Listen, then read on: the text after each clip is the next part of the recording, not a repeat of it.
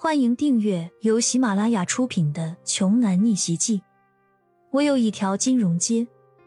作者：山楂冰糖，由丹丹在发呆和创作实验室的小伙伴们为你完美演绎。第一百四十一章，许文强听到李欣说旁边的位子有人，霸气的说：“有我在这里，我看谁敢坐你旁边。”此话一出，周围看热闹的同学都纷纷低下了头，赶紧默默的吃起自己面前的早餐来。有几个想要窃窃私语、低声讨论的，被许文强怒视的目光震慑住了，谁也不敢再吭声了。别人害怕他许文强，但是骄阳可不害怕，他直接一屁股就坐到李欣身边空出来的位置，看都没看许文强一眼，只是对李欣温柔的轻声说道：“赶紧吃。”吃完了，我带你四处逛逛去。李欣听到了熟悉的声音，双眼一亮，高兴的点了点头。骄阳，你怎么会在这儿呢？这个餐厅没有房卡，是没有免费早餐名额的。你是怎么进来的？许文强惊讶的看着骄阳，这家伙不是去住山下的小破旅馆去了吗？刚刚那个瘦高个子的舔狗男生赶紧小跑着过来。在许文强的耳边小声的嘀咕了几句话，许文强越听越兴奋，眼神里充满了讥讽，瞪向了骄阳。周围其他的同学也是满脸的疑惑。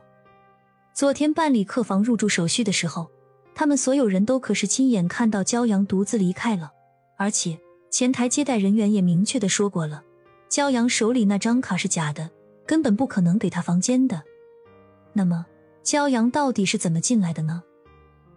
这个时候，只听许文强顿时清了清嗓子，冲着所有同学问道：“想必大家都很好奇，骄阳他为什么能出现在这里吧？”很多同学都附和着点了点头，他们很期待知道这个问题的答案。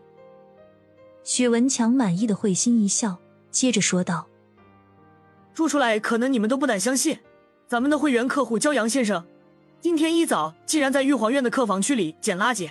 为了能进玉皇，他真可谓是费尽了心思啊！听到许文强这话，所有同学的目光齐刷刷的看向了骄阳，也想看看骄阳自己是怎么解释的。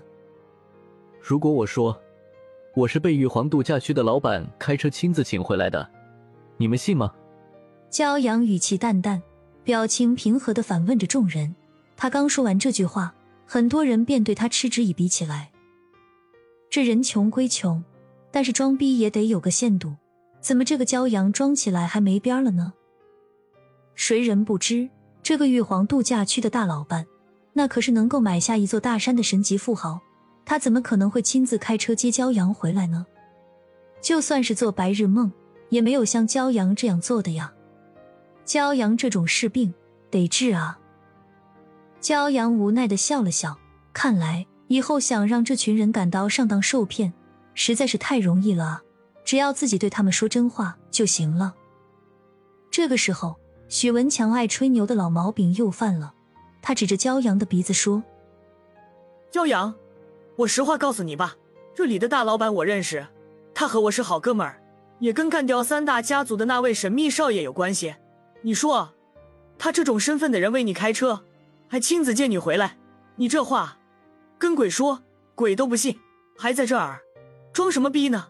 你是不是因为昨天那张假冒伪劣的会员卡没派上用场，所以不服气啊？